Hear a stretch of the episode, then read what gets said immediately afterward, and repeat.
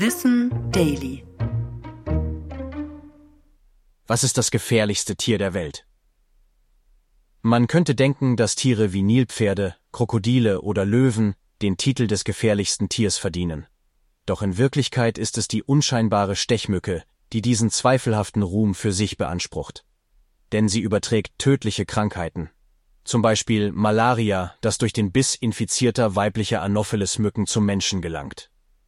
Durch diese Krankheit sterben jedes Jahr Hunderttausende Menschen, besonders Kinder.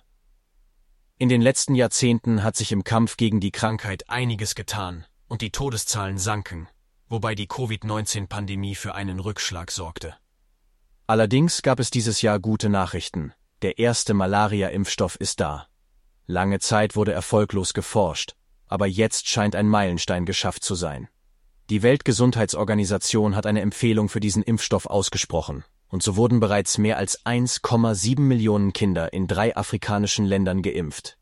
In der zwei Jahre laufenden Pilotphase habe der Impfstoff seine Sicherheit und Wirksamkeit bewiesen. Laut WHO sind mit Moskirix 30 Prozent weniger Kinder an Malaria gestorben als vorher. Es konnte aber auch den Verlauf mildern.